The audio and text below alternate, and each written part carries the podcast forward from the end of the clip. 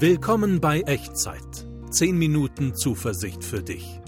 Ein Podcast mit Jörg Dechert von ERF, der Sinnsender. Hallo, herzlich willkommen zu Echtzeit. Hier ist eine neue Folge. Mein Name ist Jörg Dechert und hier sind wieder 10 Minuten Zuversicht für dich. Zuversicht, die wir heute nehmen von mutigen Frauen. Also mich inspirieren ja mutige Menschen. Und wenn wir so Filme gucken oder in die Geschichtsbücher schauen, dann sind es ja meistens so die Kerle, die Männer, die so als mutig auf der Bühne stehen.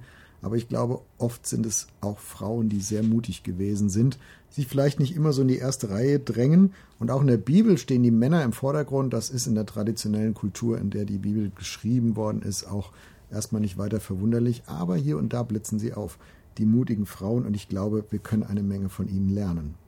Zum Beispiel auch von den drei Frauen im Stammbaum von Jesus Christus, gleich am Anfang vom Neuen Testament, Matthäus Evangelium Kapitel 1. Auch da ganz viele Männer, aber ein paar mutige Frauen. Drei mutige Frauen, von denen ich Zuversicht lernen kann und sie sind alles andere als Superheldinnen. Ich sag mal ein bisschen plakativ, es ist eine Hure, eine Ausländerin und eine Teenagerin in der damaligen Kultur sehr unwahrscheinliche Kandidatinnen für Superhelden und auch unwahrscheinliche Kandidatinnen für einen glänzenden Stammbaum.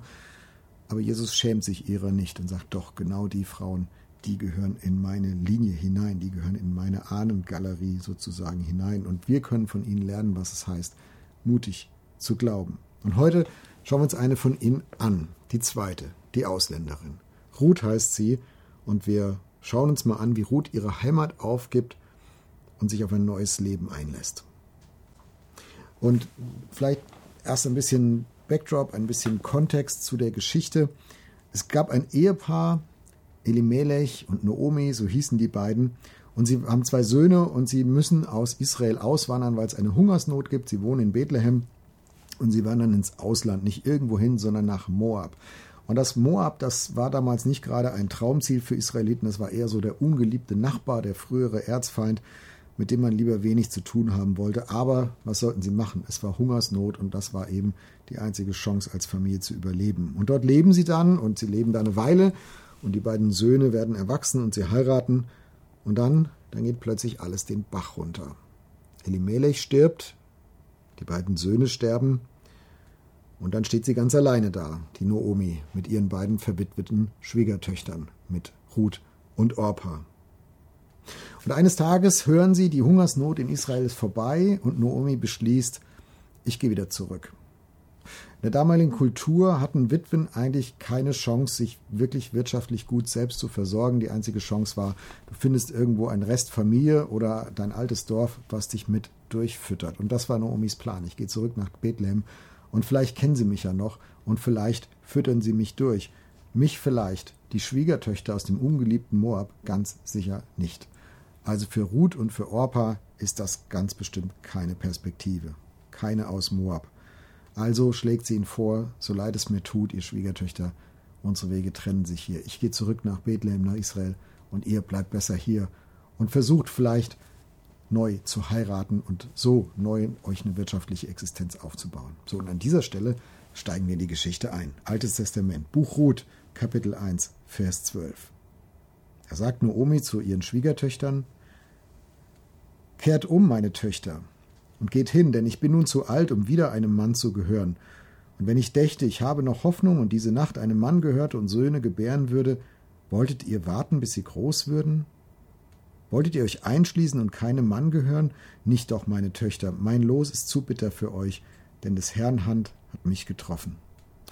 Also, damals wurden Witwen von der Familie durchgefüttert, wenn überhaupt, und wenn es keine Familie gab, dann vielleicht von einem Dorf, aber ansonsten halt gar nicht. Und die hatten keine Chance sonst auf dem Heiratsmarkt. Und je älter sie waren, umso weniger.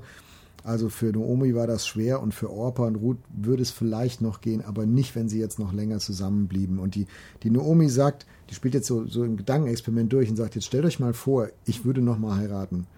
Und ich würde vielleicht nochmal Söhne kriegen. Und bis die dann so alt sind, dass ihr euch mit denen verheiraten könnt, da ist euer Leben vorbei. Also die beste Chance, die ihr habt, liebe Ruth, liebe Orpa, ist doch, wenn ihr zurückgeht, wenn ihr in Moab bleibt, wenn ihr da versucht, nochmal einen Mann zu finden, wieder zu heiraten, so schwer das auch sein mag. Und ich, ich gehe nach Bethlehem, ich gehe zurück nach Israel und versuche, ob die mich da im Dorf sich noch an mich erinnern und ob die mich mit versorgen können. Das ist unsere einzige Chance, als drei Witwen miteinander zu überleben.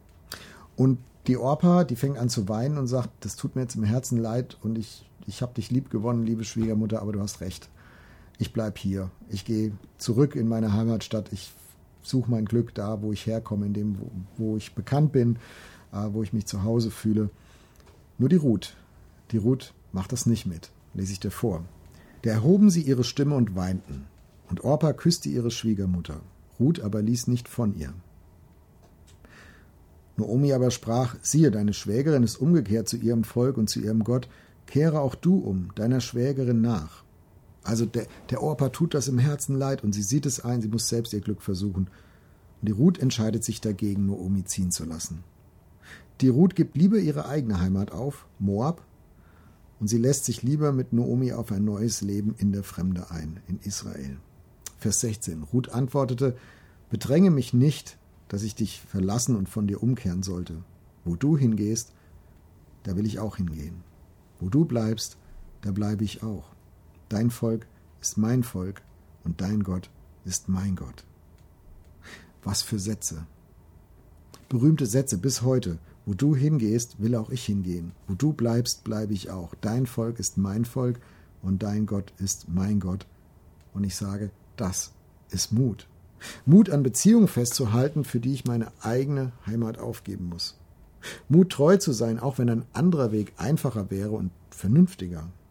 Mut, sich auf ein neues Leben einzulassen, einen neuen Wohnort, eine neue Kultur, eine neue Sprache, einen neuen Gott, von dem Ruth sehr wahrscheinlich sehr wenig wusste. Also Mut ist für Ruth, alles aufzugeben, was ihr vertraut war, um sich auf ein neues Leben an der Seite des Menschen einzulassen, zu dem sie sich für, zur Treue verpflichtet hatte, verpflichtet fühlte.